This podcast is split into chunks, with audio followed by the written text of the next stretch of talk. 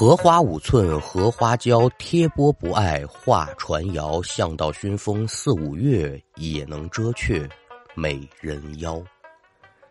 列位民工，欢迎来到空灵客栈，我是说书人悟空，一起聊聊邪乎事儿。那要听书，您往八十年代末河北张家口某个村子里来看。说这村子里头呢，有一个老太太，姓苗，这年纪具体多大还真不知道，反正七十往上走，一个人过日子。您别瞧这苗老太太身边没人啊，一个人把自己照顾的还不错，身体方方面面的也没什么异常。可是这话还得往回说，人这岁数一大呀，有点病那是不可避免的。您就说这苗老太太吧，前年。眼睛得病了，眼疾白内障。老太太勉强温饱，没啥闲钱，所以这眼睛可就一直拖着没看。到这会儿，基本上就看不清东西了。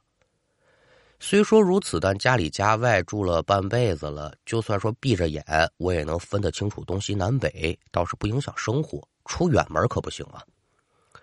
故事发生这一会儿呢，正是个夏景天晚上七点来钟。苗老太太热的就睡不着觉，正在院中乘凉。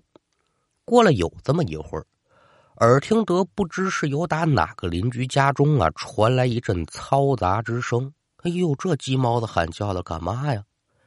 老太太支起耳朵就准备听个仔细，猛听得由打院门处啊又传来一阵响动，但不是说有人开门，有狗从这门洞子钻过来的声音。老太太家里养了条大黄狗，没拴绳，所以一听见这动静了，老太太就以为是自己养那条狗回来了。可也就这么个时候，汪汪两声狗叫，闻得此声，老太太不由得一愣：“嗯，怎么回事？”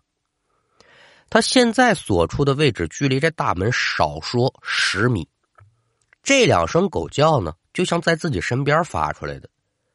就这么一眨眼的功夫，咱别说是狗了，就猎豹那速度够可以了吧？它也到不了啊。就琢磨的这功夫，这狗叫声可就变了音儿了，像是被什么东西给吓着了。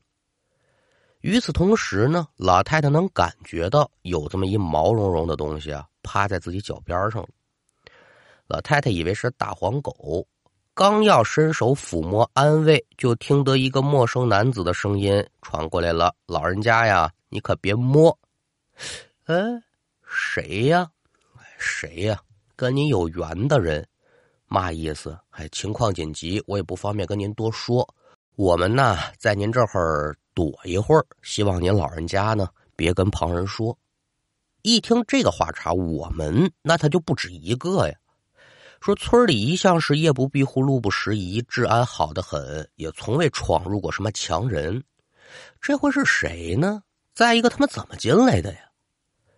正纳闷这功夫，就听“咣当”一声，这院门被人给推开了。苗大妈，哎，瞧没瞧见有狐狸进家呀？听这动静，是隔壁老孙头家那二小子找狐狸。闻听此言，苗老太太差点没气乐了。小啊，来来来，你过来干嘛？我给你一巴掌，打我干嘛？眼神好的你不问，你问我这老瞎太太，你找挨抽是吗？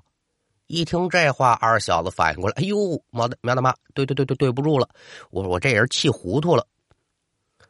那么说什么事儿把这二小子气成这样了？原来呀，二小子跟家里头养了几窝兔子，前几天晚上呢。他就听这兔子窝有动静，以为是闹这黄鼠狼，赶等拎着家伙来到院中一查看，发现了几只白毛狐狸，有心想打，架不住这几个狐狸反应真快，一溜烟没了。自打说养这兔子以来，二小子可真没遇见过闹狐狸的。一想这东西可比黄鼠狼厉害呀，所以打那天开始，二小子一直可就机警着，一连好几天也不见这狐狸现身。虽说如此吧，但二小子也总感觉身边放了颗定时炸弹。为了日后能安心，索性可就来了个舍不得孩子套不住狼，特意弄了个陷阱，里面放了几只小白兔。这招还真灵，真就引来了这么几只小狐狸。二小子一见狐狸上钩啊，是手拿木棒左敲右砸，眼看砸死的就剩两只了。突然有打院外闯进来这么一只大的，在院子里跟二小子一番周旋之下，趁着空档带着两只小狐狸可就往外跑。二小子杀气正旺，跑弄不死你们，就开始在后头追。眼看快追上了，就发现这三只狐狸没了。情急之下，二小子这才上门询问。苗老太太这一听，心里面咯噔了一下子，嚯！难不成刚才跟我说话的是逃命的狐狸？这这不能吧？动物哪能口吐人言呢？哑巴畜生，哑巴畜生的吗？就在苗老太太准备把刚才的所遭所遇说出来的时候，那陌生男人再次开口了：“老太太啊，这话你要往出说，咱这段缘分可就没了。”这句话算是破了案了。苗老太太惊乍之际，可就听这二小子说：“苗大妈呀，是我莽撞了，我对不住您，您歇着，我再出去找找去。”说着话，二小子可就出离了院门。他这一走呢，老太太就感觉压脚上这东西可也就离开了。有些问几句啊：“你们到底是个嘛玩意儿啊？怎么怎么？”但这话说出去呢，可就没有回音了。无奈之下，老太太也自当说是一件奇事。至于说什么缘分不缘分的，她也没往心里去。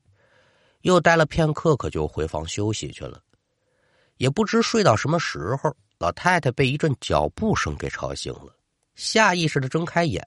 按说有眼疾，她看不见，但是隐妖妖的呢，能瞧见床头站着两个白色的人影有心要问问谁呀，可这嘴里发不出声音了。大半夜的，窗户前头站这么二位，老太太多少也是有点忐忑，当下就要起身。就这么个时候啊，床前这俩人一把可就把苗老太太的肩膀给摁住了，摁在床上。另外一个人呢，就拿这双手拉着老太太的眼皮，慢慢的呀，这老太太就感觉这眼皮是越来越沉。赶等把眼闭上之后，这人的手就开始在老太太眼皮上来回的揉。具体说什么手法，这给您说不上来。反正揉了一分多钟，老太太就感觉这眼睛啊，嗯，怎么这么胀的疼啊？随着几滴眼泪挤出到眼角之后，这双手才拿开。然后老太太额头上啊，又被啪啪啪拍了几下。挨了这几下，老太太整个人就开始昏昏沉沉的，不知不觉可也就睡过去了。赶等到了第二天天光大亮，苗老太太又打梦中醒来，睁眼这么一瞧，嘿，您猜怎么着？眼前可得说是清澈明亮，那瞧的叫一真着，比年轻的时候眼还好呢。苗老太太当当场可就傻眼了，我我我我眼睛好了。但过后自己也明白过来了，看来昨天晚上啊说的那缘分，应该指的就是这个。老太太暗自庆幸了，亏了我昨儿没说出去。可也就在苗老太太这病好了的第三天早晨，村里头啊来了这么一辆警车，警车呜哇呜哇呜哇一路可就开到了二小子家。要说警察怎么来了，为的嘛呀？二小子。说这孩子作奸犯科，养兔子不行吗？哎，不是，罪过大了。这二小子呀，把自己老婆和孩子都给杀了。至于说他为什么杀人呢？事后大家才知道。当天晚上，二小子晚上起夜，就在方便完准备回屋的时候，瞧见一只白毛大狐狸闯入了院中，直奔里屋跑。前几日啊，这些狐狸就没。赶尽杀绝，二小子本来就憋着一肚子火哦，大半夜的往我屋里闯，你可真厉害！心中发狠，一把攥住墙根竖着的锄头，可就进了屋了。在堂屋里找了一圈，嘛也没有。赶等自己呀进了这西屋卧室之后，好家伙呀，真是瞧得自己怒从心头起，恶向胆边生。个畜生，你看我弄不弄死你！怎么生这么大气呀？这大狐狸呀，此时正趴在二小子他媳妇头上，是又啃又咬，眼瞧着鲜血直流，没人模样了。杀妻之恨，二小子能忍得了吗？当场举起了锄头，朝那狐狸脑袋砍。没想到呢，就在锄头快到近前儿的时候，那大狐狸噌的一下没了。可这会儿说我再收手，那你得有多大的力量能收得住啊？噗呲一声，这锄头直接砍进媳妇儿脸上了。这人得说是死的不能再死了。但这个时候的二小子就已然杀红眼了，扭脸再找狐狸，就发现这狐狸正趴在儿子脸上啃。